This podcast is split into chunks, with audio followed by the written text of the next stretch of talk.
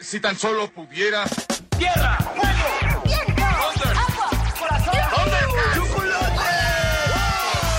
Cartuneando. Soy el marajá de poca Tengo un cañón en el cerebro. ¿En serio? ¿Dónde está? Cartuneando.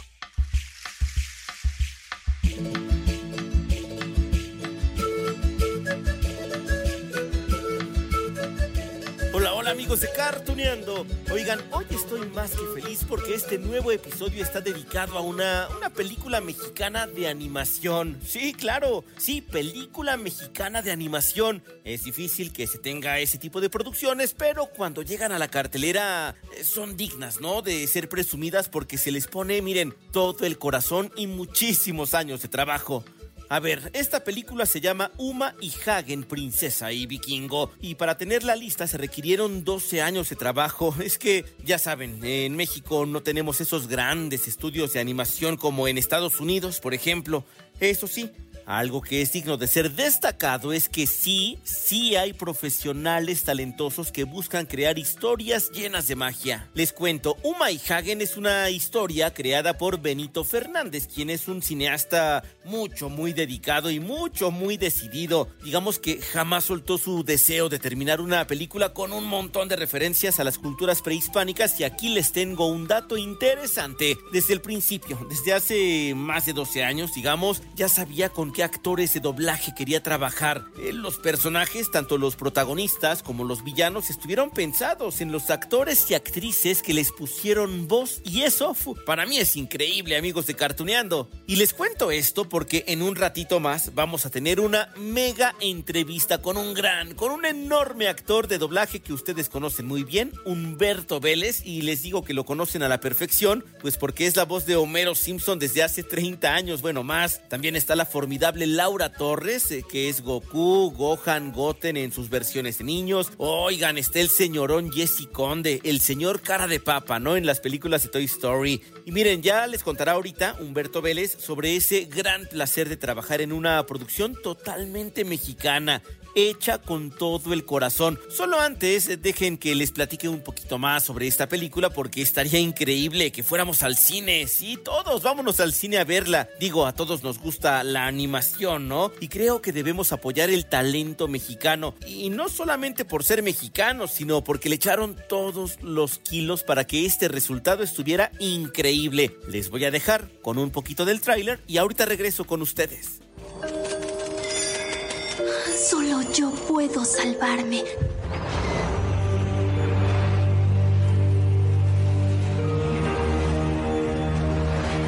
No, Uma, no puedes volver. Ya sabes lo que te pasaría.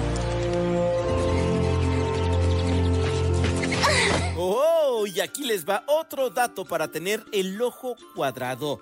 Uma y Hagen fue completamente creada en 2D con esa técnica de animación tradicional, ¿no? 24 dibujos hechos a mano todos, 24 dibujos por segundo. Es una labor que por eso tardó más de 10 años en ser concluida y, y que descartó totalmente, digamos, ese proceso de, de producción con inteligencia artificial, ¿no? Les dio a los artistas la prioridad que a las mismas máquinas o a las aplicaciones. Habría sido más fácil, más rápido hacer esta película, digamos, con eso de la animación digital, con esto de la inteligencia artificial. Pero aquí dijeron, hombre, no, vamos a ocupar todo el talento de estos artistas, dibujos a mano, no importan los costos. Sí, resultó muy cara esta película, pero allí está, es un trabajo artesanal. No permitiré que pongan fin a 500 años de progreso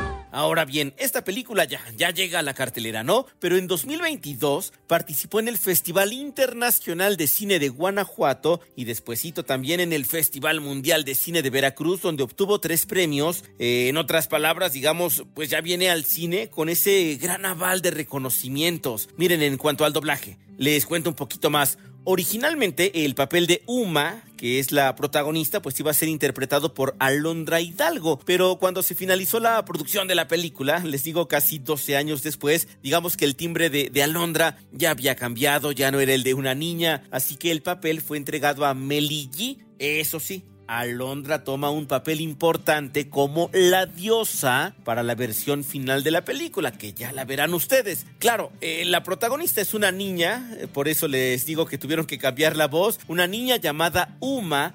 Ya escucharon fragmentos ahorita que les dejé ahí del tráiler. Y Uma es una princesa prehispánica. Su papá acaba de morir. Así que pues ella debe asumir el trono, gobernar a todo un pueblo. Uh, el gran problema es que el hechicero de esa cultura dice que Uma tiene que ser sacrificada porque de lo contrario, ah, una serie de terremotos terminará con todo y con todos. ¡Ay, terremotos! ¡Qué miedo! Tu padre tenía ilusión en un evento que no ha sucedido en 500 años. Amado pueblo, saben que estos temblores amenazan con destruir todo lo que tenemos.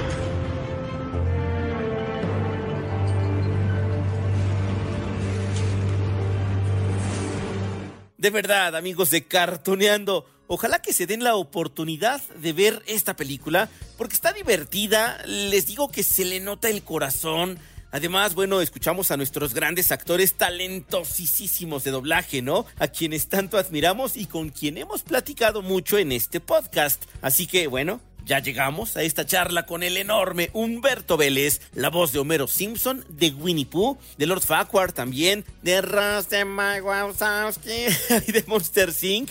y de una infinidad de, de, personajes, ¿no? En Uma y Hagen, princesa y vikingo, interpreta al hechicero que les conté hace rato. Su nombre es Ulom y es un villano. Ah, bueno, ya no les cuento más, mejor escuchen esta charla.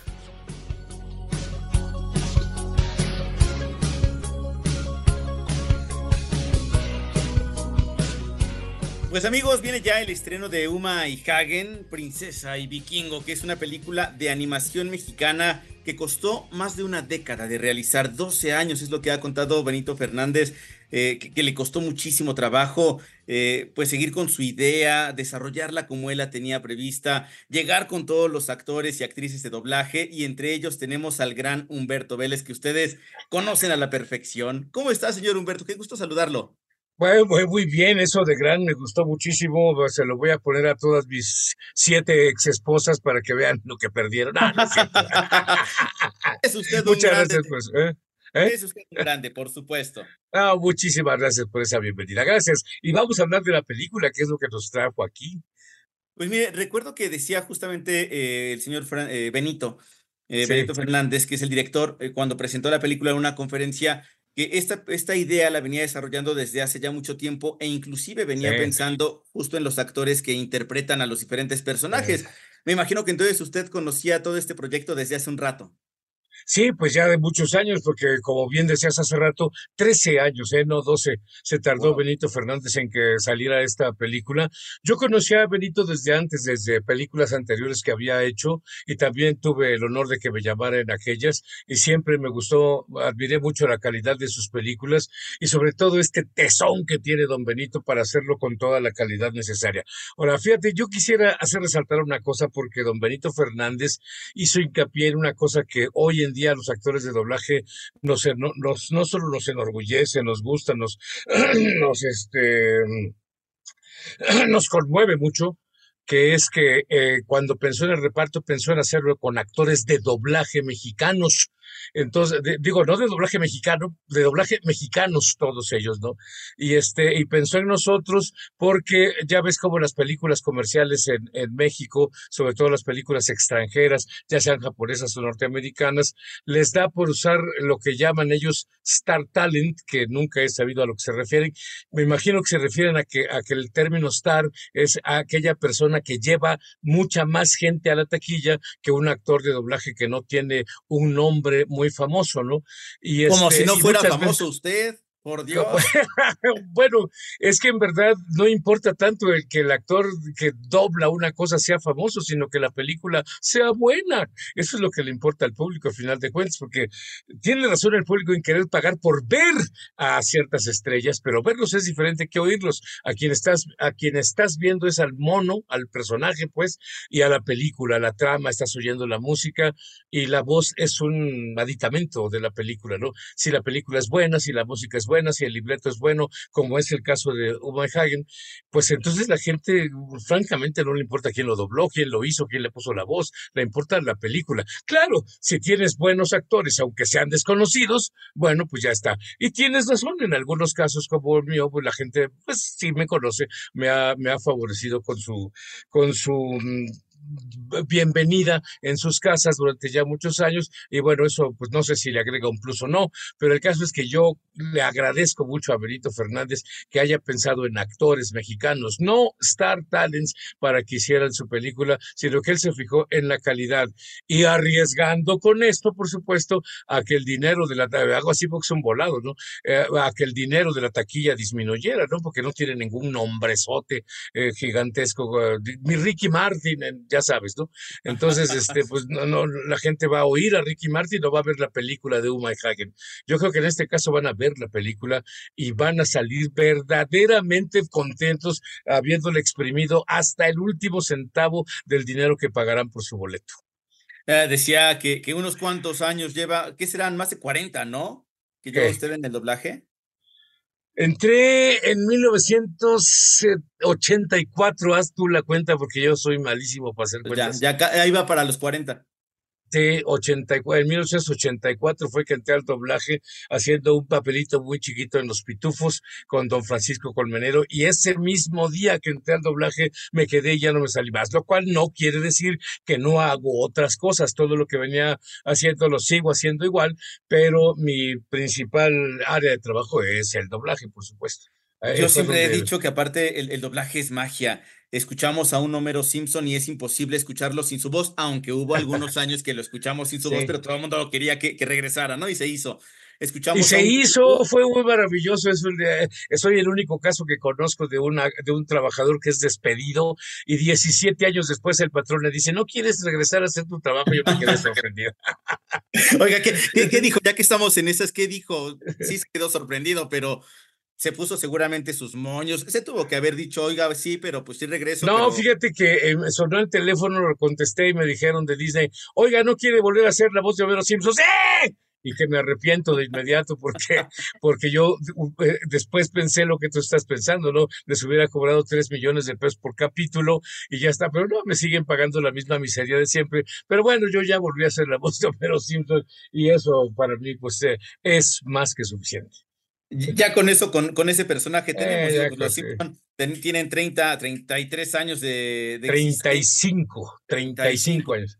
35 y, y aparte años. Usted, los pitufos, Winnie Pooh, que también le ha dado voz, y, y de ahí sí. justamente vamos con esto, ¿no? De, de cómo usted interpreta desde un osito hasta un señor norteamericano y también sí. un villano mexicano, y, y, ese es el gran trabajo de, de los actores, ponerle corazón, interpretar. Y, y, lo resalto ahora que estamos tan, tanto hablando también de la inteligencia artificial y que muchos de sus eh, compañeros, de sus colegas, eh. han estado en esa batalla, ¿no? Eh, porque se legisle sí. realmente el uso correcto de la inteligencia artificial.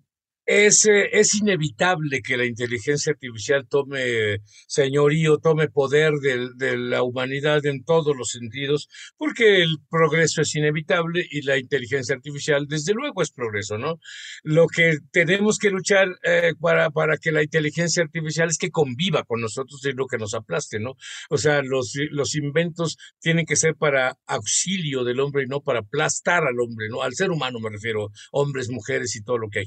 No, no, es para aplastarnos a todos los que habemos acá, es para llevarnos juntos. Y fíjate que esta película de Uma y Hagen es una contribución gigantesca a la lucha esta, no en contra de la, de la inteligencia artificial, porque insisto, debemos convivir con ella, sino para que convivamos con ella. Es una demostración gigantesca de que se puede hacer un producto de excelente calidad como Uma y Hagen, calidad primer mundo, calidad de Estados Unidos o Japón. Bueno, yo creo que inclusive muy superior a la calidad de Japón, pero lo, lo, lo, lo comparo con Estados Unidos y este, y bueno, toda hecha a mano, como, como, eh, como antes, desde los dibujos, desde el libreto, antes todo, desde las juntas de libreto, porque no le pusieron a una inteligencia artificial, ponme una historia sobre un niño vikingo y una niña.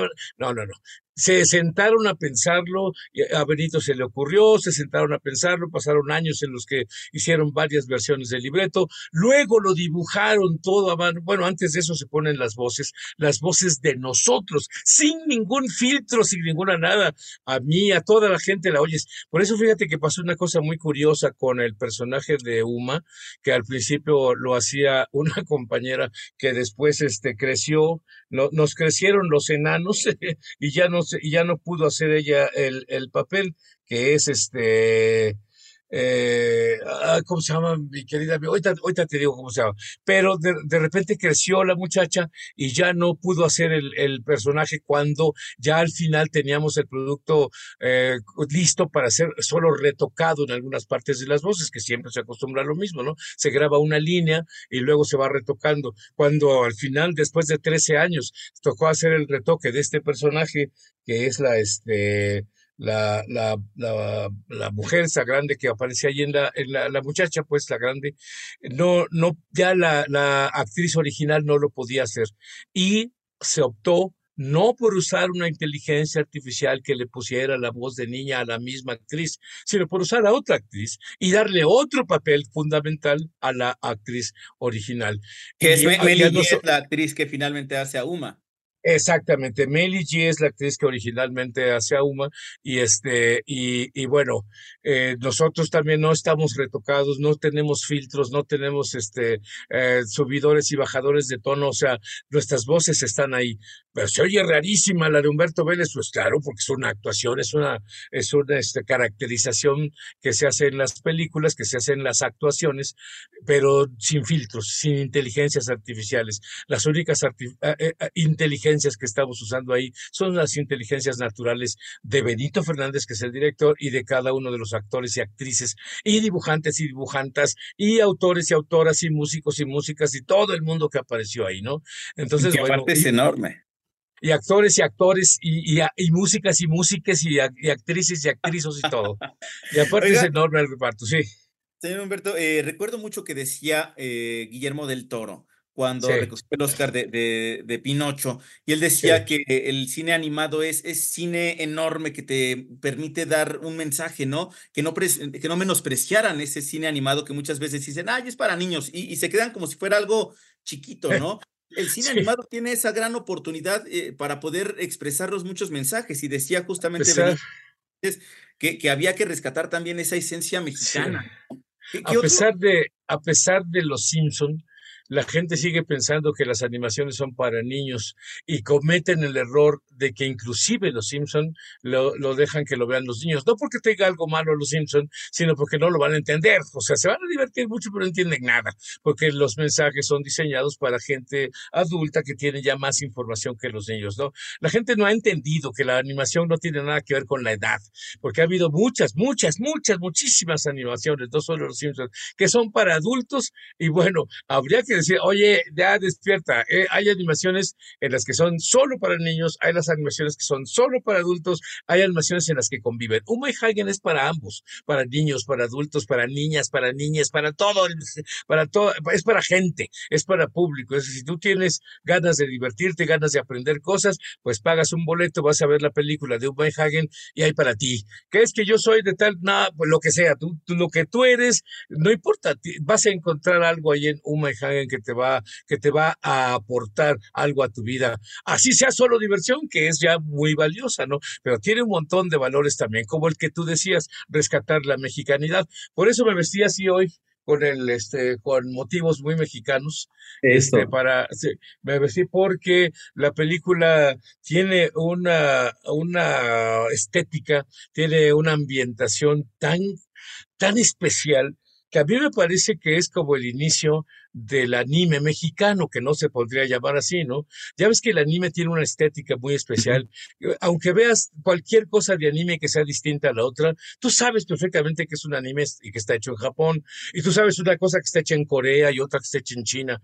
Bueno, esto eh, podría ser el inicio de una ambientación, de, de, una, eh, de un estilo de hacer cine, de un estilo de hacer películas eh, mexicanas para animación, porque este, mete en un mundo, en un universo, empieza en una ciudad que es una mezcla entre azteca y futurista, industrial, hay este, estos pozos petroleros en el centro de la ciudad, pero están diseñados como si fueran aztecas, está rarísimo, pero se ve muy bien, entonces no te choca el cerebro que haya unos pozos petroleros en medio de Aztlán, de, digo, de Aztlac, no, de Tenochtitlan, pues, ¿no?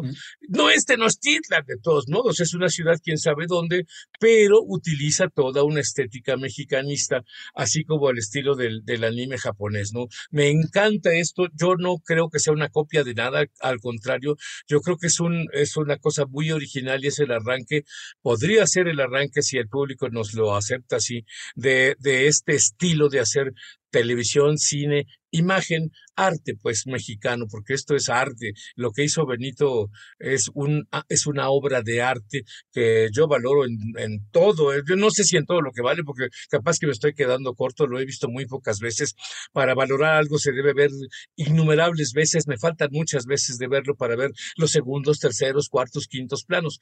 Esto lo tiene y esa es una de las cosas que tienen las grandes obras de arte, ¿no? Que las puedes ver el resto de tu mendiga vida y el todo el tiempo, cada vez que lo ves, le vas a ver algo nuevo, vas a ver una película distinta, una historia colateral distinta, una cosa que no habías visto la primera vez que lo viste. Yo he visto, esto muy pocas veces y cada vez que lo veo, le, veo aportaciones este, distintas, como eso que dices, ¿no?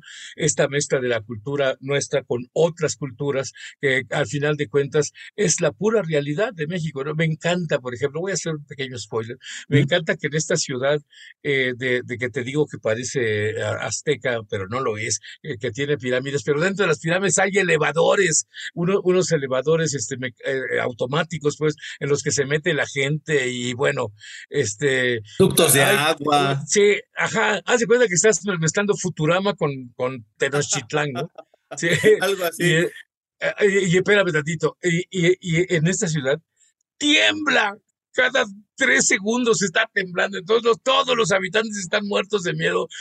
¿Te suena eso? ¿Estás Cualquier parecido con la realidad es absolutamente a propósito, porque es el aporte, o sea, a, mí no se movía, a nadie se le había ocurrido hacer una ciudad así y cuya referencia principal fueran los temblores, y de ahí los temblores son el pretexto de donde arranca toda la historia y su solución, porque UMA tiene que resolver este asunto de los temblores a costa de su propia vida. No voy a seguir haciendo spoilers, pero esto lo hago para que la gente diga, ¿qué? Yo quiero ver esta cosa porque se, suena muy interesante cuando yo vi la primera escena y empezó a temblar, dije, ¿qué, qué es este rayos? Y quieren hacer que Uva lo, lo resuelva a costa de su propia vida. Me quedé hasta el final para ver eso. Y bueno, el final no se los voy a contar porque este asunto no les voy a decir si se resuelve o no, porque entonces ya no van a ir a ver la película. Así que quédense con la duda y vayan a ver la película. Habrá que ir al cine en los primeros días de enero, que me imagino el 4, ¿no? El 4, será el primer proyecto que tendrá para encontrarse con el público en el 2024, pero su agenda ha estado cada vez más llena y con esto termino. Eh, con este regreso de Los Simpson también usted ha tenido eh, más firmas, autógrafos, siempre los ha hecho, siempre ha estado en todas las convenciones viajando y aparte grabando. Eh, ¿cómo, ¿Cómo pinta el 2024 para usted?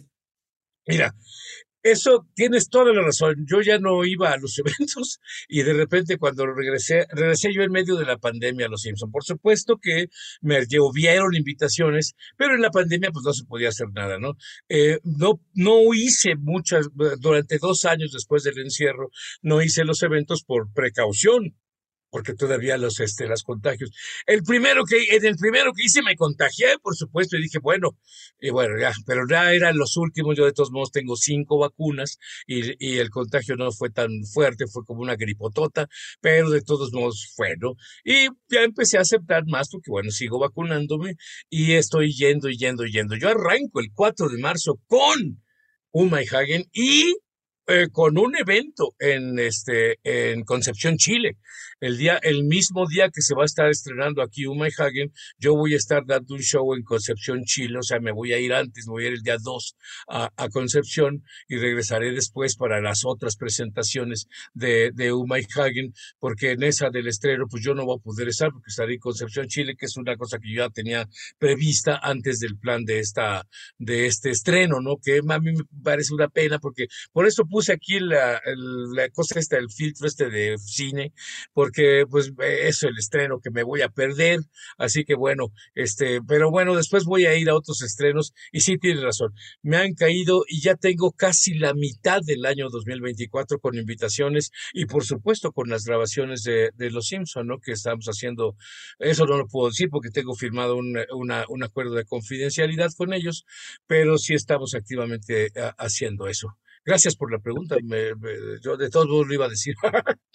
Qué bueno. Señor, pues yo, yo, le agradezco muchísimo, de verdad. No sé si nos pueda regalar un saludo eh, a, a, todo el público de Cartuneando de iHeartRadio para, para poder ver Uma y Hagen. Y bueno, no sé si con alguno de sus personajes se podría. Por supuesto, con el de Uma y Hagen. ¿Cómo ves, eh? Perfecto. Que, que yo soy este ahí, soy Ulom. Ulom se llama mi personaje. Uma y Hagen estáis bajo mi poder.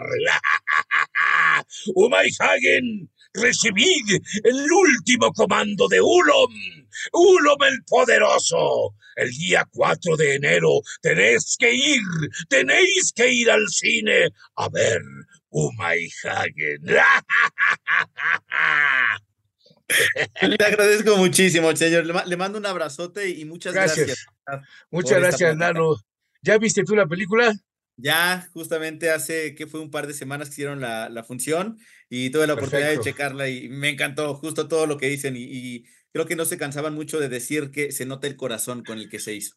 Se nota el corazón, se nota la, la inteligencia humana y no artificial, se nota la calidad, también se nota que en México estamos listos para acceder al gran cine y quitar esta división entre cine de animación, cine para niños, cine para adultos. Esto es cine y ya está, ¿ok?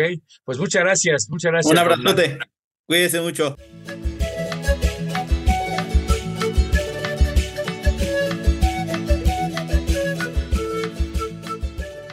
¿Qué tal amigos de Cartuneando? Les digo que hay que apoyar el cine mexicano porque se le nota todo el corazón. Ya lo dijo también el señor Humberto Vélez, ¿no? Que es toda una institución en el doblaje hecho en México. Así que mientras nos escuchamos en la próxima, yo les dejo esa gran tarea de ir a ver Hagen, Princesa y Vikingo a los cines. Mientras tanto, también les dejo un gran beso, un gran abrazo y nos escuchamos en la próxima de Cartuneando.